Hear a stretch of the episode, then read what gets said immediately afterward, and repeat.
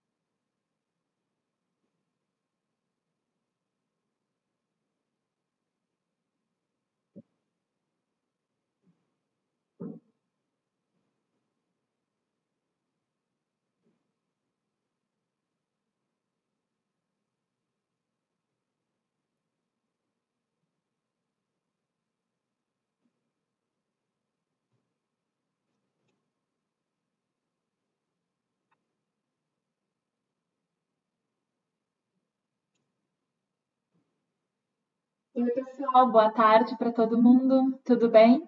É, sou Raquel Leão, eu trabalho como editora de conteúdo aqui no Z Fashion. Espero que todos, to, todos vocês estejam bem e seguros, né? É, também gostaria de agradecer a participação de vocês aqui no nosso webinar, dizer que é muito importante para a gente. Agradecer vocês por disponibilizarem tempo de nos ouvir e trocar ideia. E hoje eu vou apresentar para vocês um conteúdo bem especial que a gente desenvolveu sobre estratégias de marca com foco em manter a tua marca relevante entre o teu público, mas também como conquistar novos consumidores. A gente dividiu esse conteúdo em cinco principais temas que a gente considera muito pertinente com o mercado de moda e o momento atual, mas que eles vão muito além das tendências, né? Na verdade, a gente está falando aqui de estratégias que se mostram cada vez mais relevantes e necessárias para que as marcas elas se mantenham atualizadas e também se mostrem é, mais humanizadas e próximas do seu público. Então, é, eu já falei aqui algumas outras vezes que desde o início da pandemia do Covid-19, diversas tendências de comportamento de consumo elas foram aceleradas. Então, elas foram se tornando mais importantes e eminentes para os consumidores, que eles foram adquirindo novos hábitos e, e rotinas e esse é um assunto que eu até já falei em outro webinar aqui. É, a gente sabe agora que fatores como sentimentos de medo, insegurança, mas também toda essa crise econômica causada pela longa quarentena, né, esse vai e volta de reabertura de comércio também em muitos lugares, eles colocaram a compra dos produtos de moda em segundo plano, né? Então, é, ele está fazendo com que a indústria ela precise novamente se adaptar a todo um novo cenário de consumo. E pensando nisso, então, a gente selecionou alguns temas para que tu possa analisar e considerar aplicar eles no teu negócio daqui para frente, para que a tua marca se mantenha uma marca relevante e atualizada no mercado. Bom, o nosso primeiro tema de hoje, então, a gente vai falar um pouquinho sobre sustentabilidade. É, a gente sabe que apesar do vírus, né, da, da, do Covid-19 ele não ser um reflexo totalmente direto no mercado da moda, a rápida disseminação dele, todo isolamento social em massa, ele fez com que muitas pessoas começassem a se questionar é, sobre várias questões da nossa sociedade mesmo, né? Inclusive a forma como a gente está consumindo. Então, a gente começou a perceber que o atual estado é, da cadeia de produção da moda, é, ela não é é mais sustentável para o planeta hoje em dia, né? Então, essa cadeia está entrando em xeque na medida que a gente passa a reavaliar todos os nossos hábitos e perceber também que o nosso atual estilo de vida não faz mais sentido para um, um mundo mais sustentável. Então, alguns estudos, eles apontam, inclusive, que a indústria da moda ela é uma das que causa maior impacto né, em termos de prejudicar o meio ambiente. Só em São Paulo, por exemplo, são gera, geradas 170 mil toneladas de resíduos têxteis por ano, segundo o Sebrae. Então, aí tem outros dados que apontam também que materiais como o poliéster, a poliamida, o acrílico e outras fibras artificiais que acabam compondo aí mais de 60% de todo o vestuário produzido no mundo, eles são responsáveis pela liberação de quase 35% de microplásticos nos oceanos. Então, são dados bem impactantes que mostram que realmente a indústria da moda ainda tem muito que evoluir. E também, uh, essas questões, na verdade, elas não são novas no mercado da moda. Né? Há muitos anos a gente já discute sobre a necessidade de práticas mais sustentáveis e também é, da, da, ascensão dela como uma prioridade de consumo. É, mas, como a gente já mencionou aqui, toda essa crise causada pela pandemia, ela acelerou e aumentou alguns comportamentos. E a sustentabilidade e marcas mais sustentáveis certamente é um deles. A PegWalk, por exemplo, ela realizou uma pesquisa em que 46% das pessoas que responderam essa pesquisa afirmaram é, checar se a marca que elas estão comprando, né, ela é sustentável. E desses 46%, 75% é, afirmaram que estariam dispostos a pagar mais por exatamente o mesmo produto caso ele fosse sustentável. Então a gente vê que na medida assim que o consumidor ele passa a se questionar ainda mais sobre a necessidade de comprar uma nova peça ou perguntar sobre a origem daquele produto e a forma de produção dele, a cadeia de moda ela também precisa se readequar a tudo isso. E aí a gente vê o slow fashion, economia circular, venda de produtos usados, aluguel de roupas, toda uma cadeia socialmente mais responsável aparecendo, não só como uma opção de nicho, né, que a gente via há um tempo atrás, mas como soluções inevitáveis para uma grande parcela dos negócios de moda atualmente. Então, para a gente entender um pouquinho sobre é, o, o, tema, né, sustentabilidade dentro da moda, a gente traz aqui algumas denominações para que tu possa é, avaliar qual delas tu poderia começar a trabalhar e encaixar tua marca dentro delas. Então, quando a gente fala de moda sustentável, né, a gente está falando de uma moda mais sustentável, que visa principalmente é, o respeito com o meio ambiente. Então, principalmente em termos de materiais e processos produtivos. É, essa moda mais sustentável ela pode ser trabalhada de diversas formas, como através de tecidos orgânicos, corantes naturais, fibras recicladas, a redução de recursos naturais, né, como água e energia, é, embalagens mais ecológicas também. Então, é, são diversas formas que tu pode começar a aplicar né, dentro da, do, da tua empresa para tornar ela uma marca um pouco mais sustentável. Além disso, a gente tem um termo também que se chama moda ética, que ela, na verdade, é chamada de uma moda mais responsável ou a moda do comércio justo. Ela está muito comprometida com a responsabilidade né, dos direitos dos trabalhadores e a luta também contra o trabalho infantil. É, por isso que se chama moda ética, e dentro desse contexto, então, existem diversas certificações que comprovam a preocupação dessa cadeia produtiva com esses assuntos. Então, tem a empresa B, a Fair Trade, o programa BVTEX, entre outros, que fazem essa certificação para ver se as marcas que se dizem éticas realmente estão cumprindo com esses protocolos. Depois a gente tem também a, a moda de brechó, né, que a gente chama também de moda de segunda mão, que é um, todo um mercado pós-consumo, que é uma resposta a toda essa produção excessiva de roupas e é um mercado que não para de crescer, principalmente no meio online. É, os brechós eles podem trabalhar tanto com peças seminovas, né, com valores mais baixos, quanto com o garimpo, garimpo de itens completamente exclusivos. Depois a gente tem também o termo slow fashion, que significa moda lenta, e ele veio inspirado em todo o movimento do slow food. E ele é uma oposição a todo esse sistema de produção fast que a gente estava falando no início da apresentação. Então, ele é um movimento que ele preza muito mais por peças atemporais, pela qualidade e pela durabilidade das peças também. Então, o slow fashion ele não se baseia em tendências passageiras, que a gente está falando aí de uma durabilidade maior para os produtos, né? Então, ele não vai focar nessas tendências mais rápidas, mais efêmeras, e sim no uso de matérias-primas de qualidade e também numa produção bem cuidadosa com que a peça seja feita para durar.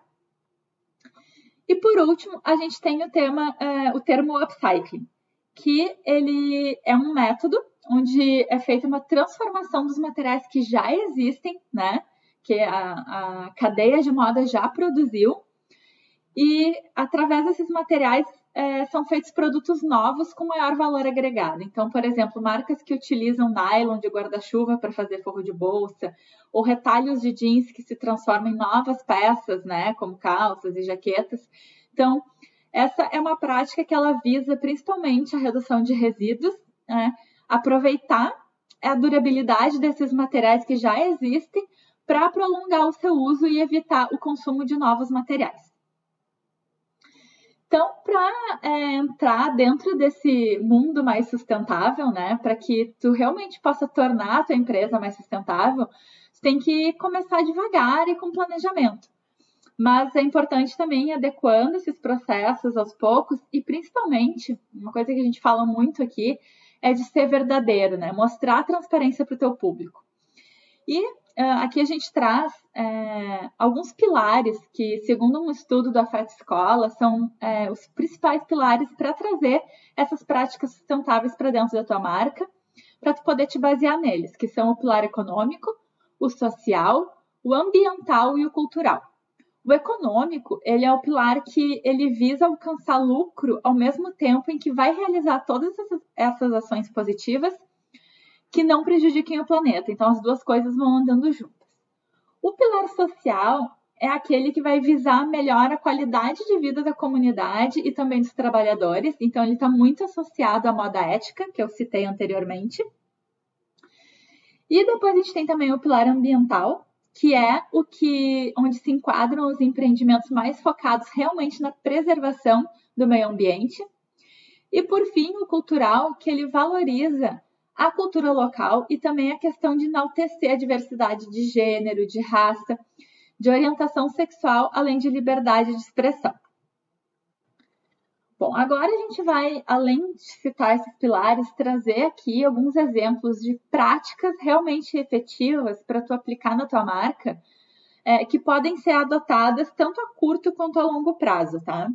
É, entre essas práticas, uma das medidas mais rápidas e visíveis aos olhos dos consumidores, que a gente cita, né?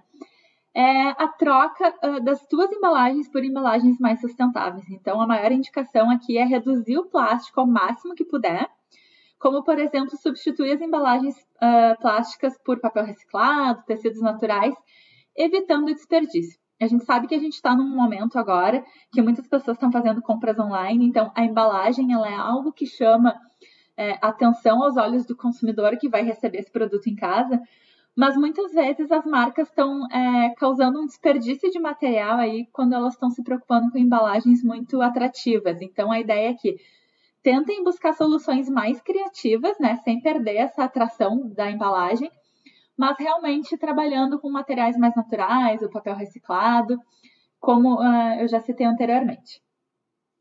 Outra prática que, que tua marca pode se enquadrar é de apoiar causas ambientais, né? As marcas elas precisam fazer parte de uma causa sustentável de uma forma mais ampla.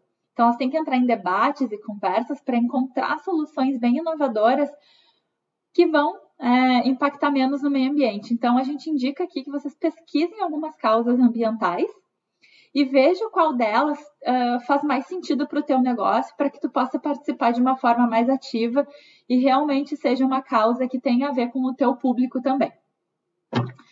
Depois a gente tem a questão dos materiais, né? A gente sabe que uh, potencialmente, assim falando, uma das formas mais difíceis de implementar é, uma moda mais sustentável é, na tua empresa é através dos materiais, é reavaliar então onde os teus produtos estão sendo adquiridos, de quais materiais são feitos e como são feitos.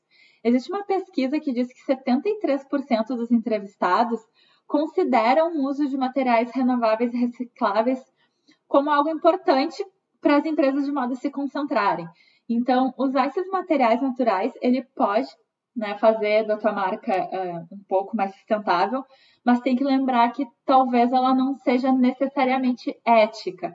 Então, tu tem que ver que esses materiais, como fibras naturais como canha, molinho, algodão, como eles são obtidos, né? Se eles também são obtidos através de um processo ético, que não envolve trabalho infantil escravo, por exemplo.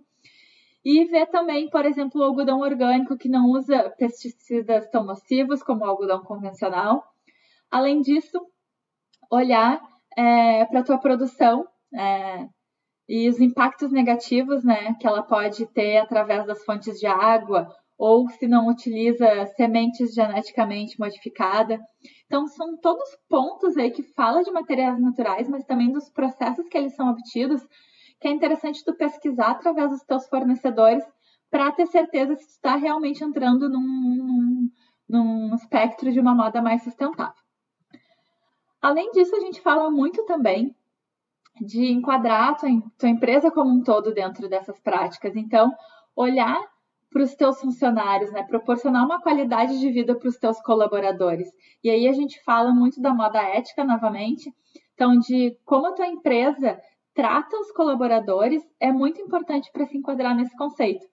Dar salários mais justos, é, remunerar as horas extras, pagar benefícios e proporcionar também um ambiente agradável e seguro são algumas das formas de enquadrar a tua empresa dentro dessa moda ética sustentável. E a gente fala que, claro que o benefício vai ser para o teu colaborador, mas também a longo prazo para a tua empresa, porque um colaborador satisfeito e sendo bem tratado, ele vai trazer essa visão também é, para dentro da tua empresa. Depois olhar para o espaço físico, né? A gente sabe que a estrutura física da tua empresa também deve ser avaliada, então olha para os escritórios, para as lojas, para os centros de, de, centros de distribuição e que se questiona né, o quanto os recursos que tu está utilizando, como água e energia, é, e, e ver quais melhorias é, tu pode implementar para minimizar os impactos no meio ambiente. Analisar, por exemplo, coisas pequenas como o uso de papel nas atividades do dia a dia, é, ou também transformar a tua empresa, os processos é, dentro dela, para dentro de um meio mais digital, sempre que for possível, são pequenas atitudes que a longo prazo podem fazer a diferença.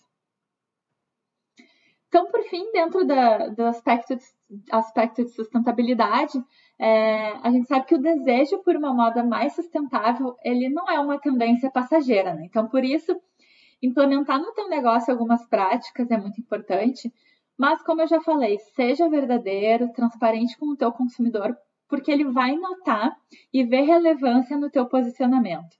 Então, é, termos, a gente tem muito falado de alguns termos como greenwashing, social washing, que tem surgido no mercado para falar de empresas que se apropriam de questões de sustentabilidade, por exemplo, como uma estratégia de marketing, mas elas de fato não estão tomando nenhuma ação positiva. Então, é, é, bom que tu tenha um bom planejamento, estude o mercado é, e faça o que está ao teu alcance, né? A gente gosta de lembrar aqui que ser 100% sustentável e ético não é fácil e é praticamente impossível, mas fazer o máximo dentro das nossas possibilidades já é um grande passo. Bom, depois o nosso segundo assunto de hoje é sobre diversidade e inclusão. É, a gente viu aí acontecimentos recentes no Brasil e no mundo colocando esse assunto novamente como uma das pautas mais urgentes para a nossa sociedade como um todo mas também para a indústria da moda, né? Assim como eu falei da sustentabilidade, esse não é um assunto novo, né? Não é novidade no nosso universo da moda, mas no contexto atual de consumo, ele está se tornando cada vez mais necessário para que as marcas elas reconheçam o seu papel e a sua responsabilidade para criar um comércio, né, um mercado mais justo, inclusivo, em que esses grupos minoritários eles também se sintam pertencentes falar sobre diversidade e inclusão é falar sobre representatividade de grupos, né? Que muitas vezes eles são marginalizados, excluídos e a gente fala até mesmo prejudicado em detrimento de um padrão bastante limitado. Então, na moda, existe todo um universo aspiracional em que grande parte dele é responsável por promover um ideal de beleza para cada geração. Só que é preciso que diferentes tipos de pessoas se enxerguem e se sintam representadas nessa aspiração, né? Então, quando a gente tem, por exemplo, uma semana de moda em que modelos majoritariamente são brancas, altas e muito magras, a gente está propagando uma ideia de que apenas esse tipo de corpo é bonito e válido. E isso vale para diversas outras áreas também, como campanhas de moda, filmes, música. Então, Além disso, a gente tem que incluir pessoas diferentes é, em todo o nosso processo né, de, de criação. Então, a gente tem que incluir essas pessoas na nossa equipe também para poder ser benéfico criativamente. Porque quando a gente traz diversidade para dentro do nosso meio, da nossa empresa, é, a gente vai trazer diferentes referências e vivências, né? E que vão trazer um outro ponto de vista para nossa marca fazendo com que ela converse também e se conecte de forma bem genuína com um grupo maior de consumidores. Então, falando de diversidade e inclusão, é primeiramente muito importante a gente entender a diferença desses dois termos. Quando a gente fala de diversidade, a gente está falando sobre pessoas diversas em seus ambientes, seja na equipe, na rede de fornecedores, nas campanhas, nas comunicações. Aqui é importante lembrar que a gente está falando é, principalmente sobre diferença de corpos, de raças, de idades, de orientações sexuais e gêneros. Em inclusão, a gente está falando sobre um ambiente onde essas diferentes pessoas se sintam inclusas e pertencentes de verdade, a ponto delas se sentirem é, à vontade, né, para se expressar como elas são e não se sintam ameaçadas ou desfavorecidas. Essa distinção é bem importante porque, na medida que a gente está vivendo em uma sociedade em que o racismo estrutural e o preconceito com tudo que é fora do padrão ainda é muito latente, né? É importante olhar para essa, essa distinção. Então, é, assim como a gente vê ambientes diversos, onde, eu vou dar um exemplo aqui de raça, onde pessoas negras são contratadas, por exemplo, mas elas não são inclu esses ambientes eles são diversos, mas não são inclusivos, porque essas pessoas, apesar de estarem ali, elas são vítimas de comentários ou práticas racistas de forma bem velada ou até mesmo explícita. Um exemplo que a gente traz bem recente disso na indústria da moda foi pelo Instagram, é, Moda Racista BR, ele até foi extinto agora, mas em que através dele diversos modelos negras relataram situações é, de marcas que elas trabalharam e que tiveram ações bem racistas. A gente vê, por exemplo, no São Paulo Fashion Week, onde uma cota racial para os desfiles foi criada desde 2009, né? Então, a gente sabe que existe é, essa cota para realmente trazer uma diversidade, mas existem relatos de marcas que não sabiam lidar com isso. Ou seja, falando novamente de raça, é, as marcas traziam modelos negras, por exemplo, para os seus desfiles, mas não tinham é uma preparação de como arrumar esses modelos em questão de cor de maquiagem, de como preparar os cabelos, e acabavam deixando essas modelos de lado ou adequando elas a um padrão branco e arrumando elas com menos dedicação, né? Então, isso acaba mostrando um exemplo bem é, claro de como um ambiente ele pode ser bastante diverso, no caso aqui racial, mas não inclusivo. Então, para que tu é, comece a trabalhar com a inclusão e a diversidade dentro da sua empresa, a gente vai colocar aqui uh, alguns passos bem iniciais, né? Então, momentos como o que a gente está vivendo agora, ele fala muito de oportunidade para a gente parar e repensar as nossas atitudes e tentar melhorá-las, né? Seja como indivíduo ou como marca. Então, a gente sabe que muitas marcas de moda, elas estão se mostrando pouco diversas e inclusivas, não só por serem é, propositalmente preconceituosas ou por escolherem é, conscientemente excluir alguns grupos minoritários. Mas muitas vezes as marcas acabam fazendo isso por facilidade ou por também estarem uh, inclusas num sistema que favorece um padrão bastante restrito. Então é bem é, importante é, participar ativamente disso e procurar ser diverso e inclusivo é, nas, tuas nas tuas contratações, nos teus produtos que tu cria. A gente sabe também que para as marcas pequenas, por exemplo, e que atualmente estão passando por uma recessão, isso pode ser bem difícil financeiramente, fazer toda essa transição. Então, por isso que a gente trouxe agora alguns passos mais iniciais e básicos para tu começar a implementar, para que aos poucos tu te torne uma marca mais diversa e inclusiva. Em primeiro lugar, é preciso entender que ainda é, existe muito a aprender quando se trata de diversidade e inclusão. Por isso, se educar é essencial. Então, a gente indica aqui que tu procure pessoas, instituições e negócios que falem sobre isso, né? Leia artigos, livros, é, ouça podcasts, procure filmes e séries, documentários que falem sobre essas temáticas, né? Existe hoje uma infinidade de materiais dedicados a nos informar sobre esse assunto e, felizmente, né, na era da internet, está bem fácil de encontrá-los mas é preciso fazer uma análise profunda do teu negócio para entender em que pé você está, né? A tua marca está e como tu pode melhorar. Então, a gente precisa fazer uma análise é, do teu negócio através de alguns questionamentos, né? Então, é interessante que tu te pergunte qual a tua missão como marca e que mensagem a tua marca quer passar para o mundo, né? Pensa se é, essa missão ela Possivelmente elas ofendem, ignoram ou excluem ativamente algum grupo minoritário. Se pergunta também quais os valores pessoais que tu acredita e que tu quer que exista no teu negócio.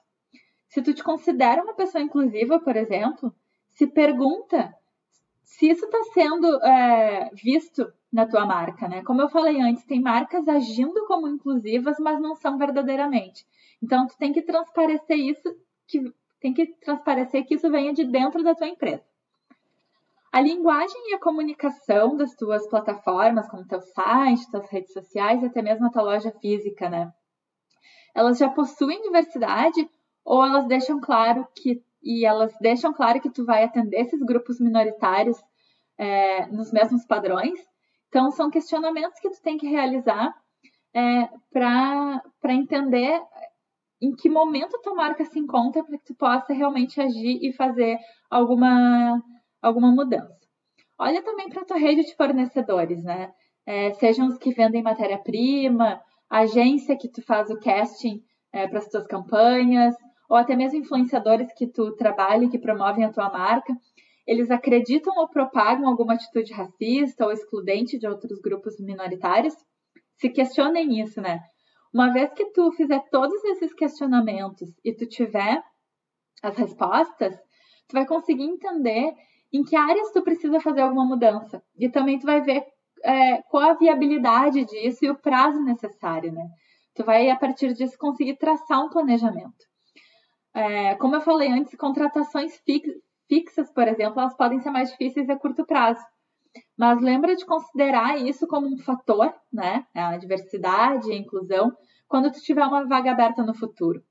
Já as contratações temporárias, como freelancers, modelos, maquiadores, stylists, por exemplo, elas acontecem com mais frequência, né? Elas já podem aí tu, ser um passo, um primeiro passo bem importante. Além disso, a gente indica aqui é, que a Getty Images e a See Her, eles lançaram um guia de diversidade para campanhas, que vocês encontram no Google isso, e que ele pode ser uma boa referência para tu começar a traçar esse planejamento para ser uma marca mais inclusiva e diversa. É muito importante também é falar que diversidade e inclusão elas não devem acontecer apenas no que a tua marca está expondo para o mundo, né? Como, por exemplo, nos modelos que tu contrata. Mas ela deve ser feita internamente também com os teus funcionários, na forma que eles são tratados e também nos valores que a tua empresa propaga. Então é legal se lembrar de cada vez mais é, de que os consumidores eles estão buscando por marcas que tenham os mesmos valores que eles, né? Então não é só numa campanha de marketing que tu vai mostrar isso. É, muitas vezes não vai ser o suficiente para convencer o teu consumidor de que a tua marca é inclusiva. É, tu tem que fazer uma mudança realmente genuína e profunda. Essa mudança tem que acontecer, né, de forma genuína e profunda. E essa diversidade de pessoas, ela deve estar não só na imagem que tu passa, mas também todos os cargos de tomada de decisão. Como eu já falei antes, são diversos casos de marcas que foram expostas por, por propagarem uma coisa, mas internamente serem é, totalmente outra. E essa exposição está se tornando cada vez mais comum na medida que esses grupos minoritários estão ganhando força e se tornando mais confiantes para relatarem essas situações de preconceito em que eles viveram. Aqui a gente traz é, algumas dicas de perfis, porque a gente fala aqui que na Uzi Fashion nós não somos especialistas em diversidade e inclusão mas a gente gosta de se aprofundar no assunto, a gente acha isso muito importante. Então, a gente indica para vocês também alguns perfis de pessoas brasileiras que elas não só fazem parte desses grupos minoritários, mas elas também falam desses assuntos e são ótimas fontes de inspiração. E é claro que existem muitos outros além desses, né? Mas começando por essas pessoas, a gente sabe que tu vai conseguir ampliar muito a tua pesquisa e se aprofundar no assunto. Aqui a gente tem a Nathalie Neri, por exemplo, que ela é uma youtuber que ficou conhecida na internet através do canal dela Afros e Afins, e que ela inicialmente começou a falar sobre beleza negra. Mas conforme o canal dela foi crescendo, ela também passou a tratar de assuntos é, como empoderamento feminino, empoderamento negro e veganismo. A Djamila Ribeiro, ela é uma das ativistas negras mais importantes do Brasil ela é autora de diversos livros sobre racismo estrutural e ativismo. E apesar dela não falar é, sobre inclusão negra na moda especificamente, ela tem uma ela fala sobre uma perspectiva social que é muito essencial para a gente entender é, dentro de um aspecto muito mais amplo e aprofundado. Já a Alexandra Gurgel, ela é dona do perfil Alexandrismos, ela também é criadora do canal Movimento Corpo Livre e idealizadora da feira Pop Plus, focada em moda para gordos. Então, ela é um nome muito conhecido ao se falar sobre aceitação corporal e ativismo contra a gordofobia, que é uma questão realmente mais ligada à moda. Além disso, ela também é lésbica e ativista LGBTQ+. É...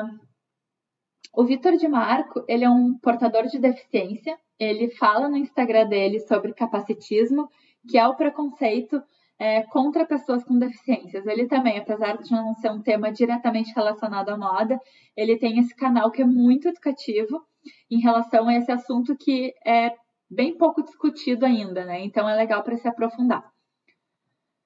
Depois a gente tem também é, o perfil do Spartacus, que é um youtuber negro e gay, e ele é ótimo para quem quer aprender mais sobre representatividade, apropriação cultural e até mesmo todo o papel da cultura pop em questões de inclusão e diversidade. Ele tem muitos vídeos didáticos e educativos sobre o assunto. A Maite Schneider, ela já é fundadora do Transempregos, Transempregos, desculpa. Ela é uma mulher trans que luta pela inclusão né, de pessoas transexuais no mercado de trabalho há muito tempo, né? Há mais de 10 anos ela está nessa luta. Ela tem uma fundação sem fins lucrativos e ela dá consultoria para que as empresas que querem se tornar mais inclusivas e também uh, ela funciona como um banco de talentos em que essas empresas elas podem anunciar as vagas ou procurar pelo currículo de pessoas trans. Depois tem a Mariana Mendes também, que ela é uma modelo, ela nasceu com uma pinta de nascença no rosto, bem no meio da face, ela desafia os padrões de beleza e fala muito como sobre se aceitar mesmo sendo diferente, né? Então, ela acaba tendo uma relação bem direta com a indústria da moda e da beleza, e nos canais dela ela fala sobre toda essa questão de aceitação de ser uma modelo diferente. E por fim, a gente indica aqui o perfil também de, da estilista é, Diana Molina. Ela é estilista e ativista indígena, ela tem uma marca própria de moda contemporânea e ela promove no perfil dela a ideia de descolonizar a moda. Então, ela até é, recentemente escreveu um artigo sobre esse assunto para a Carta Capital e ela trata esses assuntos é, de uma forma bem aprofundada também. Então, aqui são algumas indicações né, de pessoas que, como eu falei, a gente julga serem vozes importantes de todo esse movimento e que a gente indica para vocês pesquisarem. Como a gente já mencionou aqui, a gente não é especialista no assunto, porque a gente sabe que ele é imensamente profundo e complexo, mas é importante que tu estude, se informe e também procure por essas pessoas que são de fato especialistas. Além disso, como eu falei no conteúdo de sustentabilidade, é preciso entender que falar de diversidade e inclusão não é, uh, um, não é uma tendência, né? não é algo passageiro, mas sim representa toda uma mudança estrutural que está sendo feita a longo prazo na nossa sociedade. Por isso, novamente, seja verdadeiro e transparente com o teu consumidor, porque só assim ele vai ver a relevância no teu posicionamento. Além disso, ter um bom planejamento, estudar o mercado é muito importante para te fazer tudo que está dentro do teu alcance.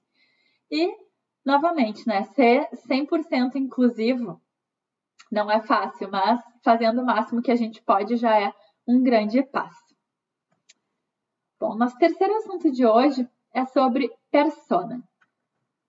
É, nos dias de hoje, a gente sabe que a marca é um dos pontos mais importantes para qualquer negócio. Na indústria da moda, isso não é diferente, né? A gente sabe que a persona ela resume a personalidade de uma empresa, ela vai gerar valor para um produto e criar uma conexão com os consumidores. É, para criar uma persona, para criar uma, desculpa, uma marca forte, é necessário tu traçar uma estratégia para orientar os passos de marketing, direcionar toda a tua comunicação com os clientes em diversos pontos de contato, como redes sociais, lojas físicas e e-commerce. E a persona, ela é a personificação do cliente ideal de uma empresa. Então, ao contrário do público-alvo, em que a gente se baseia em uma representação mais ampla do comprador, né? uh, onde a gente está uh, mais baseado em dados demográficos, a persona ela vai levar em consideração detalhes comportamentais como valores, preocupações, desafios, é, os objetivos e motivações e também a rotina dessa, desse consumidor. É, os hábitos de consumo eles são essenciais para a criação de uma persona que a partir dela vai ser possível entender melhor o teu consumidor e direcionar a tua comunicação né, da tua empresa para esse perfil. É, Também uh,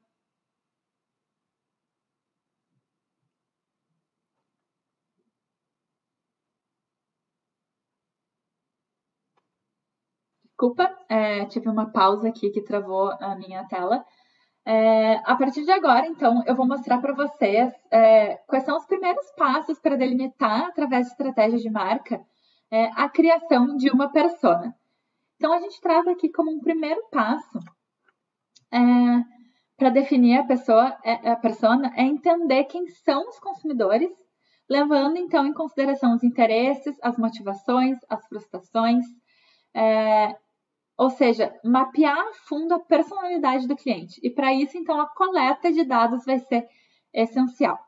Para realizar essa pesquisa, então, é, tu vai ter que definir qual vai ser o método e os instrumentos que tu vai usar para realizar essa pesquisa.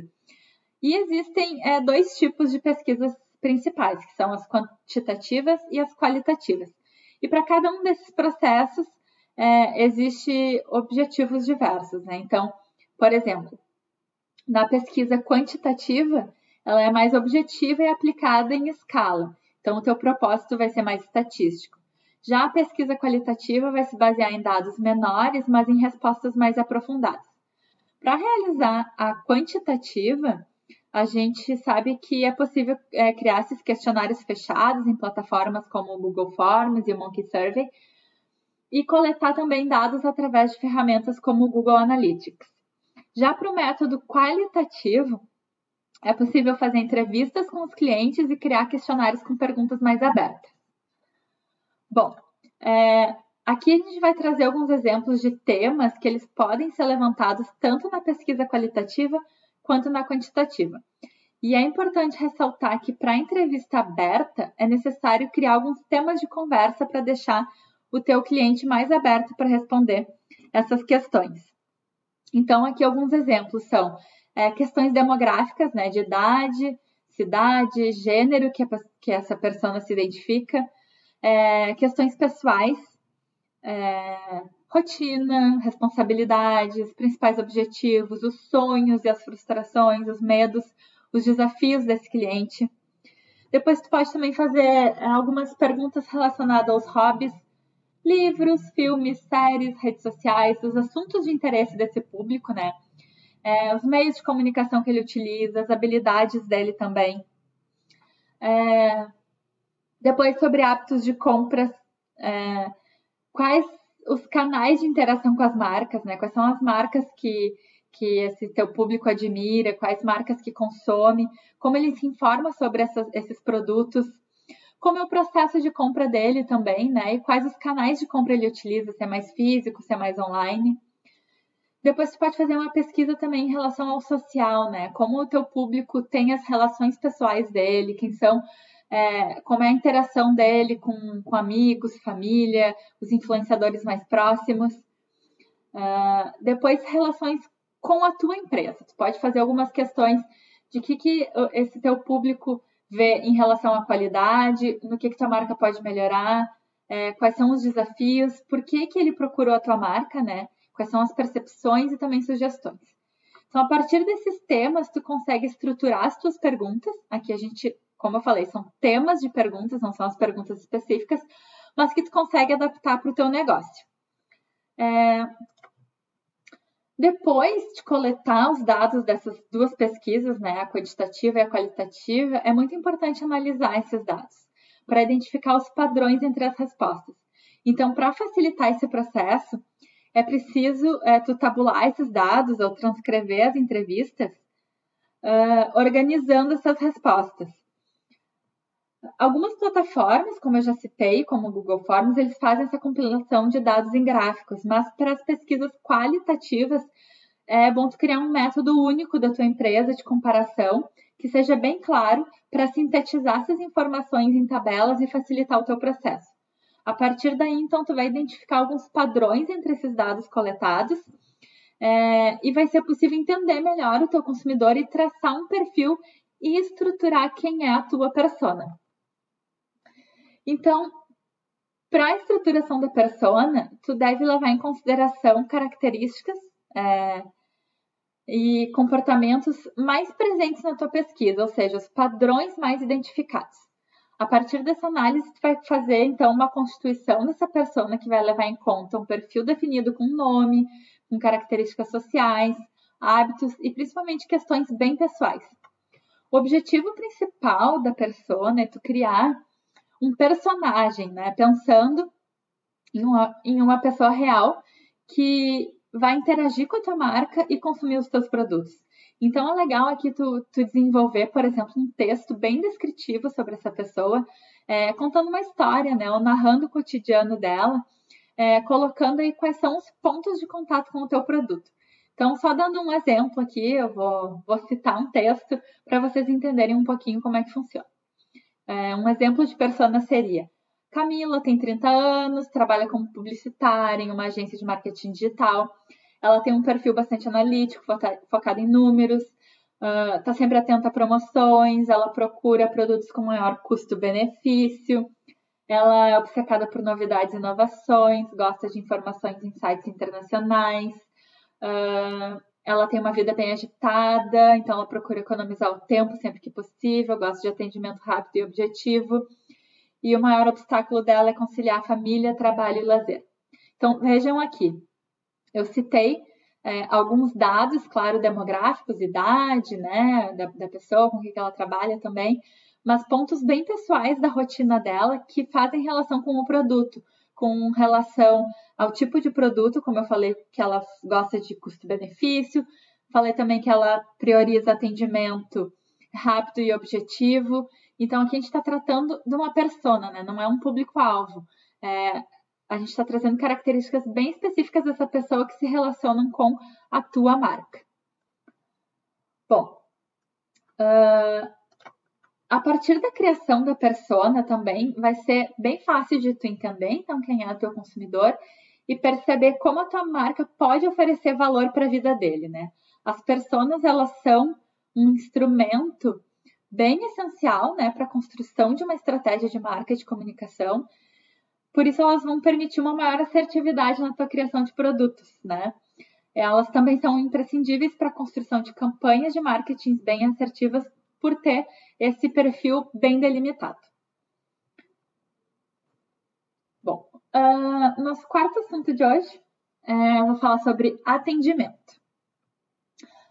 Uh, na lista dos desafios né, que a gente vê que, que o varejo tem enfrentado ultimamente, né, varejistas, empresários e também é, diversos profissionais da moda, uh, entre essas, esses desafios tá estão todas as alterações de rotina nos métodos e processos que foram feitos às pressas nos últimos tempos para se adaptar a esses tempos da pandemia, né?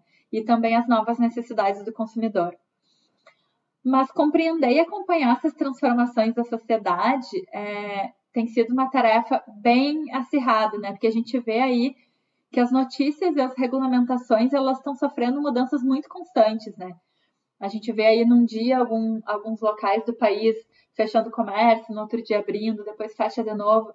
Então, isso está gerando muito medo e irritação em quem tem um empreendimento.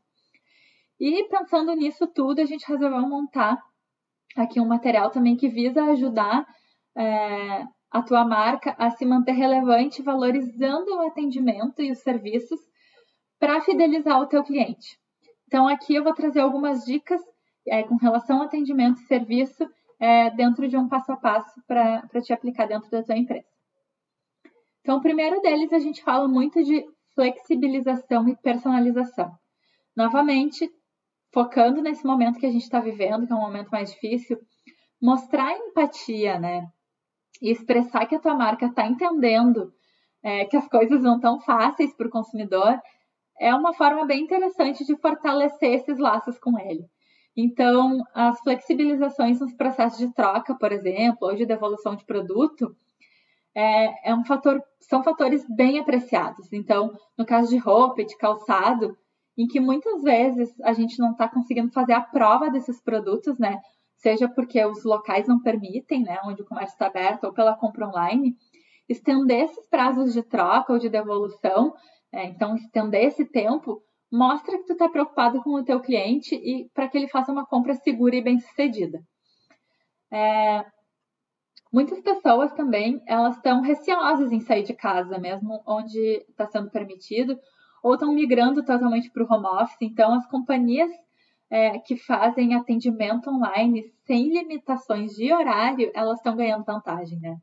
E aí a gente traz é, novas tecnologias como os chatbots, inteligência artificial, que têm aparecido como uma forma de integrar e desenvolver é, formas bem inovadoras de atendimento. Então, aqui surge a personalização como um ponto forte, fazendo com que o teu consumidor se sinta único e querido pela tua marca. Alguns exemplos são oferecer produtos selecionados com base em compras anteriores do teu cliente e também é, sempre nomear o teu cliente diretamente nas áreas do teu site quando ele estiver acessando, né? É, essas são algumas alternativas que criam afinidade com o teu consumidor e aprimoram essa experiência com ele. Outro ponto bem importante no atendimento é capacitar os seus funcionários. É, em uma pesquisa realizada pela Nel Assist, uh, apontou que houve um aumento de 44% nas chamadas recebidas pelos setores de atendimento das empresas, né? E também com isso é, teve um crescimento dos canais de atendimento em 40%, como chats e videochats, justamente por causa do distanciamento social. Então, uh, é, foi visto também que menos de 1% dessas empresas elas ofereceram treinamentos para o time de atendimento, o que pode acarretar em alguns problemas a médio e longo prazo. Então, cada vez mais com uma variedade maior de opções de produtos e também de canais de comunicação, o atendimento do teu funcionário com o teu cliente, ele pode ser um fator bem determinante na hora de fidelizar esse cliente, né? Então, a modernização dos canais, a agilidade no atendimento e a capacitação dos teus funcionários são elementos que devem sempre estar sendo revistos e aprimorados é, em treinamentos para manter a tua equipe sempre com os mesmos ideais em mente, né? Uma equipe bem alinhada. Além disso, uh, em um momento crítico como agora, é importante também que uh, os teus colaboradores que fazem esse atendimento eles sejam muito pacientes ao lidar com os clientes, porque em alguns momentos eles podem estar muito frustrados e apreensivos também no momento da compra. É, também dentro da área de atendimento, a gente ressalta aqui as medidas de segurança. Né? Então, entra aqui, por exemplo, a gente sabe que é muito necessário estar atento a todas as normas de saúde, mas mostrar isso para o teu cliente também, que a tua marca é consciente do momento em que a gente está vivendo.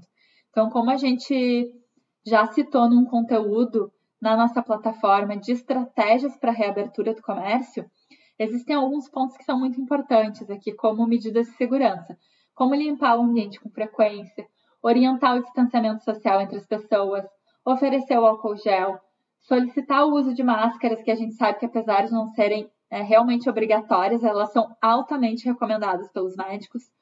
Então, são passos simples, mas que devem sempre ser respeitados para evitar, então, a proliferação do vírus e também mostrar essa preocupação para o teu cliente.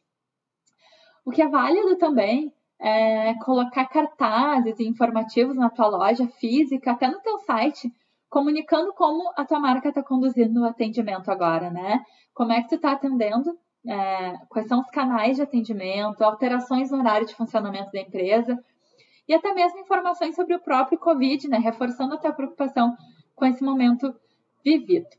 Em termos de segurança, a gente cita também que é muito importante a, a redução do contato. Então, é, uma empresa que se chama MySize ID, é, focada em fornecer tecnologia de medições corporais, ela teve um aumento de 800% durante a pandemia.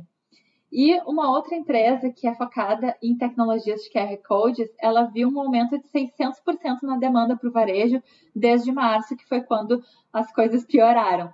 Então, uh, a gente entrou num momento em que um o contato virou um sinal de risco. Então, quanto mais formas de minimizar eles, ele melhor. Então, essas tecnologias elas entram como um, um, um, fator de distanciamento, né? Então, o incentivo dos pagamentos sem contato, por exemplo, por cartão, por aplicativos, é um exemplo disso. E pode ser uma forma de preservar o teu cliente e a tua marca também. Uh, algumas propostas mais elaboradas também vêm surgindo, né? Todos os dias através de aplicativos.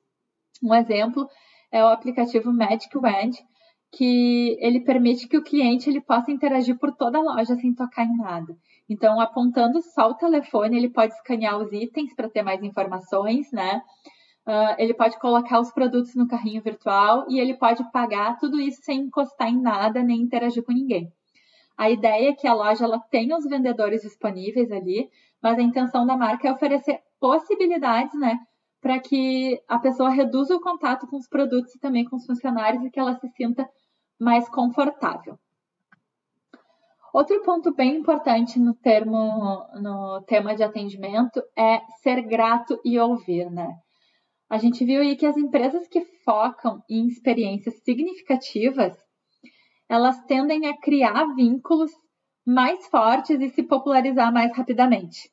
É, entre as formas de se conseguir esse efeito, é, talvez a mais simples, né, é mostrar a, a gratidão com o teu cliente. Muitas marcas elas acabam se é, perdendo, né, oportunidade, oportunidade de fidelizar o cliente porque uh, eles sentem que o cliente sente que a marca é indiferente a eles e às necessidades deles. Então, alguns exemplos são cartões de agradecimentos, bilhetes manuais que tu envia junto com os produtos, mensagens de aniversário.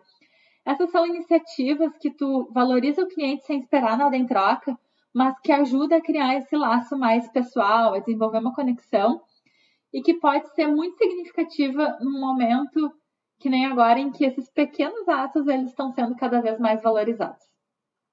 Ouvir também é, é algo muito importante, né? Não, não é novidade que ouvir cliente é um ponto essencial para o sucesso de, de qualquer negócio. Porém, nesse momento, os hábitos de consumo eles estão sofrendo mutações. Então, é mais importante entender como o teu consumidor pensa para tu poder te antecipar e antever as necessidades dele, né? Além disso, ouvir o teu cliente ele pode ser muito importante para te trazer insights interessantes e que vão te ajudar a ver diferentes pontos de vista sobre a forma como tu está vendendo e como se destacar num mercado competitivo como hoje.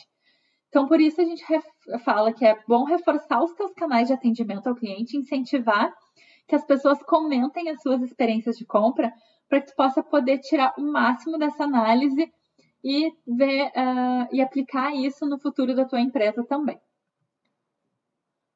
Bom, gente, uh, vou entrar agora no quinto e último tema, só deixa eu ver aqui, eu vi que algumas pessoas perguntaram qual foi o app que eu citei agora. Acredito que seja o Magic Wand. Eu vou escrever aqui para vocês poderem acompanhar também. É, o nosso último tema vai ser sobre collabs, ou seja, as parcerias. É, o termo collab, na verdade, ele é um diminutivo de uma palavra inglesa, né, que é collaboration, que em português significa colaboração ele é uma prática muito utilizada é, por diversos segmentos, né, não só na moda, uh, que ele tem a principal intenção unir nomes, personalidades, marcas é, e outros é, meios para fornecer diferentes serviços ou produtos para um certo público. O lançamento de uma collab ele deve representar bem a identidade dos parceiros, né? Ele, e pode ser feito isso explorando novos segmentos ou trabalhando com o segmento de uma das partes envolvidas, trazendo o olhar do parceiro como um diferencial. Então, as collabs elas são consideradas hoje uma estratégia de marca muito eficiente, né? Quando bem feitas, claro, porque elas atingem um número maior de consumidores e também aproveitam a audiência e a expertise dos parceiros. Bom, é, as collabs, é, existem diversos tipos, né? E aqui eu vou trazer alguns exemplos para vocês. Elas podem ser feitas de diversas formas. Um dos exemplos é, mais antigos que começou no mundo da moda, por exemplo, é de uma marca de moda com arte. Isso porque na história da moda, é, as primeiras parcerias, né, elas foram firmadas com a arte porque uh, no início do século passado, a moda ela era destinada a um público bem seleto e de alto poder aquisitivo. Então existia essa associação com a arte né? Porque rolava a identificação por parte do público, que era um público consumidor de arte também. Então, os exemplos que eu cito aqui, como é, collabs famosas, parcerias famosas do mundo da moda, que são mais antigas, mas que são boas referências, é a da estilista Elsa Schiaparelli com o pintor Salvador Dali e da Saint Laurent, né, do estilista Yves Saint Laurent com Mondrian. Depois as collabs também, elas podem ser a união entre duas marcas, né? E aqui ela tende a ser muito forte, porque ela tem como propósito unir as forças de, de duas marcas, né, num mercado cada vez mais competitivo. Então, essa parceria de duas marcas, ela pode ser feita entre duas marcas de moda, mas ela também pode ser de uma marca de moda com outros segmentos, como tecnologia, gastronomia, beleza, é, enfim, diversos outros segmentos que podem trazer aqui algo de novo para uma parceria. Aqui é importante que, independente do segmento, as marcas elas tenham sinergia no público, tá? No público-alvo, e elas podem tanto lançar um produto novo, como trazer apenas a estética de uma delas para um produto existente na outra. Depois a gente tem também é, as collabs entre marcas e pessoas. E aqui, ao pensar em pessoas, a gente pode incluir nessa lista celebridade, é, músicos, esportistas, influencers, enfim, qualquer personalidade que tenha força, né, e que se identifique com a, a, marca em questão. Então, o ponto principal aqui é que essa pessoa seja a cara da marca e ainda que ela represente um ideal estético ou de personalidade que seja uma inspiração para o consumidor dessa marca. Bom, mas uh, como escolher os seus parceiros, né? Pensando em fazer uma collab. Procura, uh, a ideia é procurar por marcas que tenham sintonia com a tua, né? Que, mas que também tragam algo de novo para a coleção. É claro que essa ação ela vai exigir muito planejamento e estratégia, mas a gente fala aqui que feita de uma forma correta, ela traz resultados muito positivos, porque ela vai te dar uma base daquele segmento que tu está querendo começar a explorar. Então, antes de qualquer coisa, é imprescindível que tu conheça o teu público-alvo, né? A gente sabe que isso a gente fala muitas vezes aqui, mas realmente, para tu começar uma parceria, é, tu tem que conhecer o teu público, porque a partir daí tu vai começar a pesquisar parceiros que atendam esse mesmo público para não ter conflito de interesse. Sabendo disso também, é, tu, é legal tu observar o lifestyle do teu público e pensar. Além do que eu já ofereço, né, do mix de produtos que eu ofereço para ele, o que mais eu posso ofertar para ele? Qual a carência do meu público? Então, analisando esses pontos, também já vai criando mais um funil para avaliação de possíveis parceiros da tua marca. Se tu optar por trabalhar é, uma parceria com influenciadores, é bom que tu esteja certo de que o teu público se identifica com essa pessoa e que ela também seja transparente nas escolhas dela, né? Porque a gente sabe que hoje publicidade velada ou sem propósito, ela costuma ter um efeito totalmente reverso, prejudicando tua marca. E se a parceria for firmada com outras marcas, é legal avaliar as possibilidades de parceiros que tenham expertises diferentes da tua. Né? Assim, tu amplia o teu conhecimento e traz uma sensação de novidade para o teu consumidor. Então, a partir disso, né, uh, a gente sabe que uma das maiores vantagens de fazer uma collab é abordar a diversidade de pensamentos e opiniões, né? Abraçando essas novas possibilidades. E também a gente fala que é um exercício muito legal para os parceiros de humildade e de empatia, porque nesse processo em que tu te coloca como um parceiro de outra marca ou de uma pessoa, tu vai ter que, é, vai ter que ouvir e respeitar todo o processo criativo e as ideias de outro profissional, né? Então, aqui eu vou citar mais algumas vantagens, né, alguns pontos positivos que vocês podem ter a partir de uma parceria. É, o primeiro é o aproveitamento de expertise.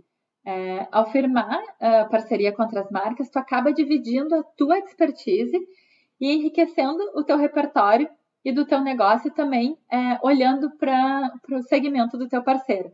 Então, é, é um momento legal de aproveitar para aprender e desenvolver novas habilidades. Ao formar uma parceria também, é muito legal que tu consegue testar a reação do teu público. Porque ao firmar uma parceria com uma marca que trabalha com um segmento que tu ainda não atende, é uma forma de tu experimentar se ele vai funcionar para o teu negócio e testar a reação do público em relação a um determinado produto. E se for positivo, é uma oportunidade de tu ampliar o teu leque futuramente, né? E aí, de repente, trabalhar com esse produto sozinho, sem ser numa parceria. Outro ponto muito positivo é de aumentar a tua audiência.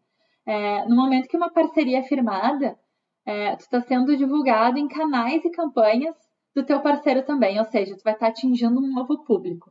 Se essas marcas elas estiverem alinhadas com o teu propósito, com o teu lifestyle, com a mesma persona que tu, é, esse público vai ser um potencial consumidor para tua marca.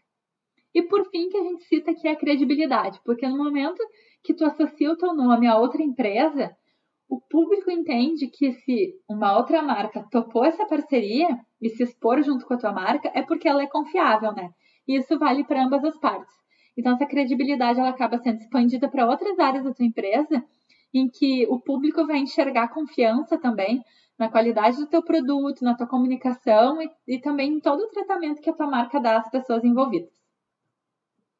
Bom, aqui eu vou trazer alguns exemplos de collabs de sucesso, só para finalizar, é, que são relacionados ao universo da moda, tá? Então a gente tem, por exemplo, aqui a parceria entre a Adidas e a Stella McCartney, que é de uma marca esportiva e de uma estilista, são duas marcas de moda, mas uma trabalha com segmento esportivo e a Stella McCartney é conhecida por uma moda sustentável, né? Então, é, a primeira uh, vez que eles lançaram um mix de produtos foi bem focado em produtos de performance, como tênis, leggings. Depois foi ampliando para outros vestuários um pouco mais casuais. E essa parceria deu tão certo que ela agora é permanente, né? Existe a linha de Stella McCartney permanentemente sendo oferecida pelas marcas. A segunda parceria de sucesso é da Supreme com a Louis Vuitton. Ela teve muito sucesso porque foi uma das primeiras em que foi uma parceria entre uma coleção de streetwear dentro de uma marca de luxo. E ela gerou um buzz bem fora do comum, porque nos anos 2000 a Louis Vuitton até processou a Supreme por ter usado o logo da Louis Vuitton em alguns produtos. É, e depois a gente vê que isso foi totalmente deixado de lado e as marcas até fizeram essa parceria. O legal é que a marca, a Louis Vuitton, por ser uma marca de luxo e muito desejada, também trouxe todo esse senso de exclusividade da Supreme, que a Supreme trabalha com isso, com coleções bem exclusivas, e isso foi muito essencial para que essa coleção também se tornasse um desejo no público da Louis Vuitton, né? Então, existe também um ponto em comum aqui que as duas marcas trabalham muito com o uso da logomania. Então percebam que, apesar de ser duas marcas de moda, elas têm pontos em comum, né? Os públicos, apesar de um ser streetwear e outro de luxo, eles são públicos que gostam de exclusividade e que uh, têm apreço pela logomania. o próximo exemplo é um, uma parceria nacional que é entre a Farm e a Mate Leão. A Farm é conhecida como a marca brasileira que melhor representa o estilo carioca, né? O way of life das cariocas no mundo da moda. Então, ela trabalha com roupas leves, coloridas, estampadas, que são o ponto forte da marca. E ela prega todo esse lifestyle também na comunicação dela e nos espaços físicos. E ela fez essa parceria com a Mate Leão, que a Mate Leão, para quem acho que todo mundo sabe, né, é a bebida que é a cara da beira da praia do Rio de Janeiro, né? Que ela é vendida pelos ambulantes, é vendida também nas barraquinhas.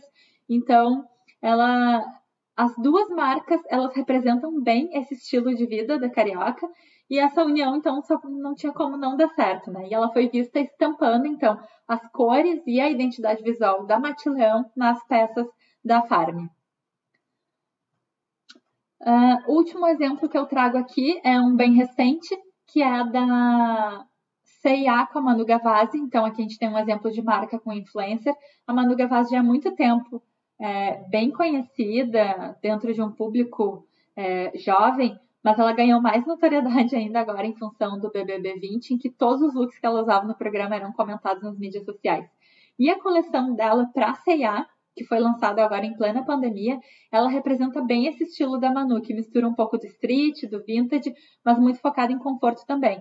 Então percebam que é, a, a, coleção ela traz esses, é, o estilo da influencer para a marca, mas também são aspectos que já eram trabalhados pela C&A, como tie-dye, tons pastel e neon, que são essas características bem notadas. Bom, gente, eu encerro aqui o nosso quinto assunto. Eu vou dar uma olhadinha agora nas questões que vocês foram enviando ali através do, do nosso chat. É, espero que vocês tenham gostado dos, dos nossos temas. É, como eu falei, são temáticas, não são tendências, são é, estratégias para vocês aplicarem no negócio de vocês a longo prazo. Então, não são coisas passageiras. Olhem para todos esses temas, é, avaliem o que, que vocês podem trazer para o negócio de vocês, que isso é muito importante. E pensem nisso através de um planejamento a longo prazo, né? Não precisa é, sair querendo fazer tudo de uma vez só, que realmente isso não funciona. É, avaliem o que, que se relaciona com o perfil da marca de vocês, né? Eu vou dar uma olhadinha então nas perguntas aqui. É... Deixa eu dar uma olhada. Uh... Ali alguém perguntou Instagram, livro, site, filme, podcast que viu recentemente referente a grupos minoritários. Eu citei ali alguns perfis na apresentação, então acho que de repente essa tua pergunta foi um pouco antes disso.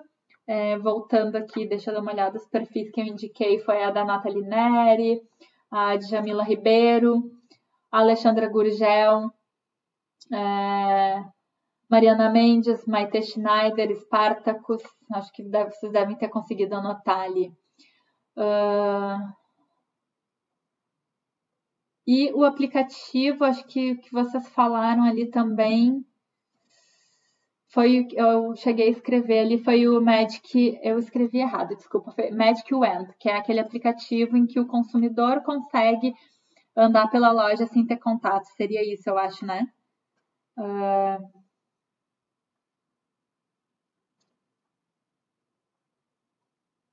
É, acho que foi esse mesmo. Então tá, gente. É, não, não vi mais perguntas de vocês, de vocês. Se vocês tiverem mais alguma dúvida, podem mandar. É, uh, eu me coloco à disposição para responder. Vocês podem também, depois aqui do webinar, entrar em contato através das nossas redes sociais. Vocês podem mandar e-mail também, que está aí na tela.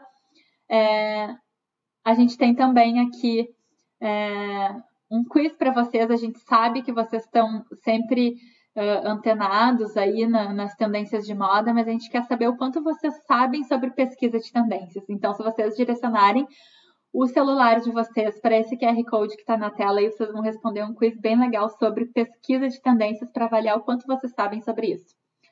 Espero que vocês tenham gostado, espero que tenha sido esclarecedor, que tenha aberto um pouquinho a cabeça de vocês. É, muito obrigada pelo tempo, pela disponibilidade e até a próxima. Um abraço.